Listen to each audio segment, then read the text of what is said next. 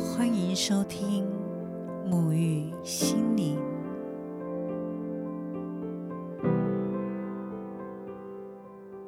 嗨，大家好，我是拉丽莎。前几天在网络上看到了一则针对于职业最常被问到的问题，其中他列出了许多的职业以及最常被问的问题。那我觉得还蛮有趣的，所以在这里也分享几则给大家。文中提到，心理师最常被问的就是。你知道我在想什么吗？而鸡童最常被问到的就是：你看得到我后面有跟着什么吗？修行者最常被问到的是：你都不会生气吗？当然，举凡还有许多的职业，很常被问到一些特定的问题。听起来虽然觉得有趣，但事实上也正说明着。我们无形中也容易因为身份与角色，在社会上有既定的观感而受影响，甚至当周围的声音大过于我们的时候，也会让我们觉得好像被困住了，有一种不舒服的感觉。那么这一集，拉丽莎就想要跟大家一起来聊聊，如何跳脱框架，活出自己。第一点呢，想跟大家分享的是，解除社会与传统意识不再合适的框架。前面提到，不同的职业会带给人某些制定的印象，而我身边最常听到的角色则是医生。很常会有人觉得，医生应该不会生病，因为对于医疗以及健康常识。医生绝对能够比一般人还要好，所以产生了一种既定的观点，觉得医生应该不容易生病，甚至不会生病。但事实真的是如此吗？当然不是，这是职业与角色让人塑造出来的观点。而在早期社会，我们时常也被灌输不同角色上面所既定的印象，例如男生就应该要坚强。男儿有泪不轻弹，在社会的传统意识中，男性的角色就开始扮演着压抑着情绪而不能外显的状态。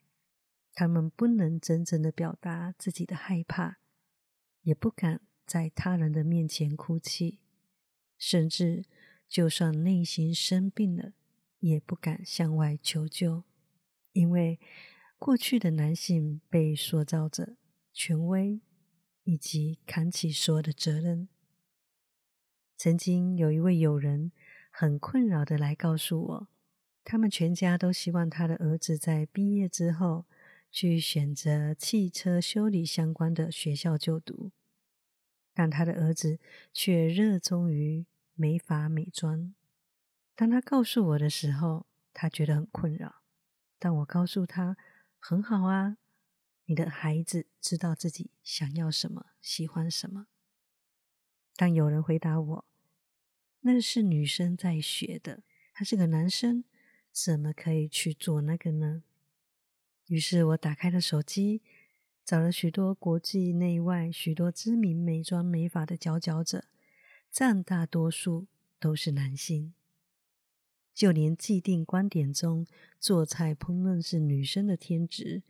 也有着非常非常多优秀的男主厨，所以那天跟有人聊过之后，经过了一段时间再见面，问起他孩子的状况，有人笑着说，他很庆幸当时让他的孩子听从自己的声音去选择，他的孩子现在在美妆美发上的学习非常的快乐，也经常的去参加比赛。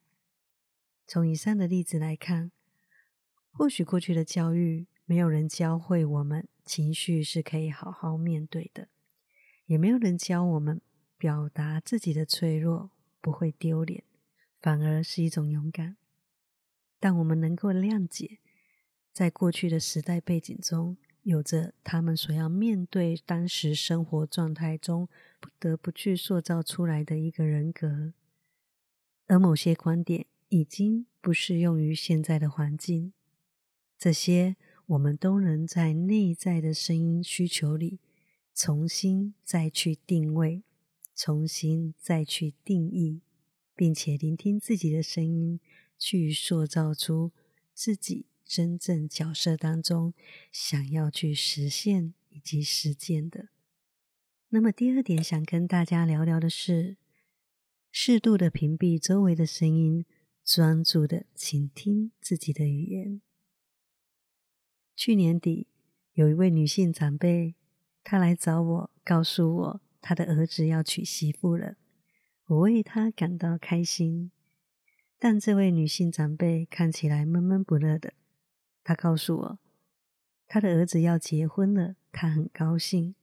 但是她对于要发喜帖这件事情非常的困惑。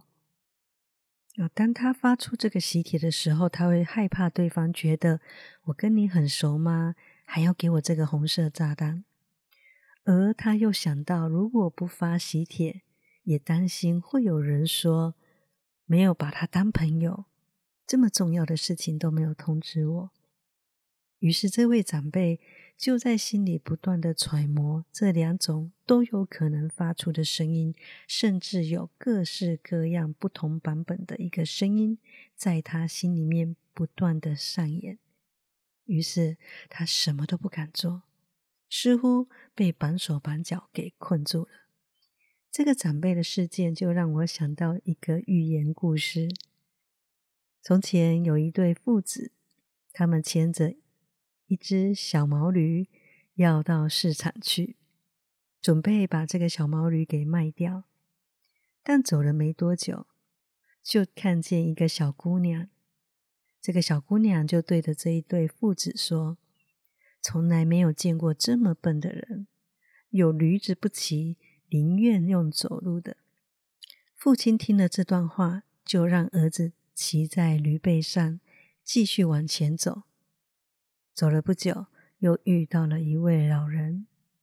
这个老人就对着他们说：“这年轻人真不孝，让父亲在走路，而自己坐在驴背上。”这个时候，父亲听见了，就请儿子赶快下来，然后呢，自己骑在驴背上。走着走着，又遇到了一群女人，他们对着这一对父子说：“这个。”这个父亲真残忍，居然让孩子走，自己呢就坐着这么舒服。于是这个父亲听了，就只好让孩子也上来，一起坐在驴背上面，然后往市场的方向去。最后他们遇到了一位先生，这位先生就用斥责的口语对着这一对父子说：“你们怎么可以这样欺负这个动物呢？”你们非但不可以骑它，更应该扛着它才行。那么结果可想而知，这一对父子就从驴背上下来，扛着这个驴子。这个故事虽然每次听，每次都觉得那个画面让人觉得好笑，但我们似乎也时常活在这样的状态里，因为太在乎周围人的观点与想法，总是不断的要。做出符合他人眼中的状态，但每个人本来就有自己的成长环境、学习、认知，甚至经验，而存在着不同的观点。要迎合所有的人，最后就会像这一对父子一样，辛苦了自己，也满足不了周围的人。我们无法迎合这世界上所有的人，但你唯一可以做的。就是真正的去影响自己的心。我后来问这位长辈：“儿子结婚，你想不想分享这份快乐给大家？”他说：“当然想。”我告诉他：“那就做你想要做的，明白你的出发点在分享。若有小部分的声音出现，那也没有关系，因为你知道你正在做一位母亲想做的。”也正在分享喜悦，那就好了。所以周围总是充满着许多的声音，学会适度的去屏蔽那些干扰的声音，也学会选择什么适合自己，什么不合适自己的声音，并且清楚的知道你正在做些什么，就专心在于自己的选择上。因为不论你怎么样的选择，一定都有人不认同你，但也绝对有人认同你。重要的是，你认不认同你自己。那第三点想跟大家分享的是，聚焦让你创造自己的世界。我们都有拍照的经验，当我们拿起手机或相机要拍照的时候，我们对焦在远方，前面一点的景色就会变得没有那么的清晰；而当我们聚焦设定在前方的人物或者小花的时候，那么后面的景色就相对的模糊，所以如果我们习惯于将焦点放在负面的视野上，我们也一定会去看见生活中充斥着许多的批判、伤害、对立、不和谐，从而也从内心开始也会如此的对待自己，去批判自己，甚至对自己的生命感到抱怨。因为我们正对焦在这样的视野上面，纵使周围出现了美好的画面，也只是模糊的经过。相反的，如果我们开始聚焦放在看见爱、感谢、肯定、和谐里，我们就会去看见周围原来充满着许多爱我们的人事物。原来。我们一直都被天地拥抱着。原来每一天微小的进步都值得为自己感到骄傲。原来呼吸里面就有着所有的可能性。当我们把这样的视角带到这样的爱当中，纵使周围在当下所呈现的是一个粗糙的表面，我们也能够去深入去发现。里头里面值得爱以及值得感谢的所有一切，不论对外或者对自己，都会如此。我喜欢在每天的晚上冥想里，习惯感谢今日的一切，纵使那一天我面对的是低落的事情，我也会感谢我自己，在那一天接纳我可以拥有。低落的情绪出现，或者我在那一天面对到棘手的挑战事情出现时，我也会感谢事件给予我看见我内在恐惧的机会，也感谢自己愿意勇于向前，勇于面对。而这样的聚焦不仅在于日常，对我们个人的内在也相同的适用。过去的我很容易受到身边的人表现的比我还要优秀，我会感到焦虑，而总觉得自己好像永远比不上他人。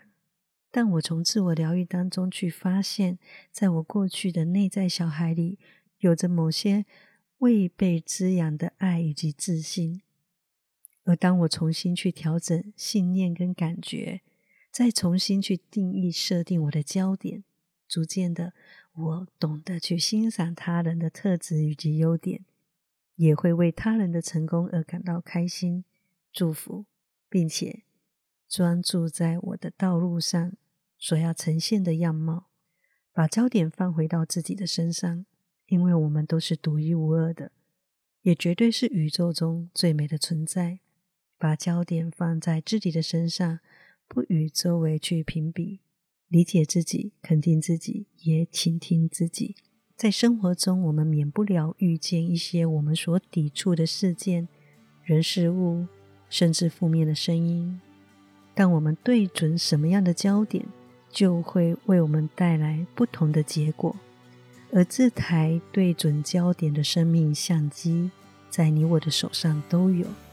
你可以尽情的享受你眼中的景色，并且感受其中。而他人眼中也能够拥有属于自己的眼前风景，所以这个聚焦的焦点也代表着我们每个人都拥有选择权。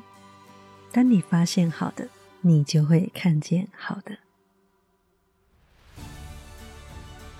那么最后，我用一段话来作为今天的结尾：不论你相信什么，如何看待自己，如何解读周围，理解生命，这些都是对的。无需用他人对世界的不同理解来加注在自己的世界里。他是对的，而你也是对的。尊重他人有自己生命的价值观，也专注保有自己的理解。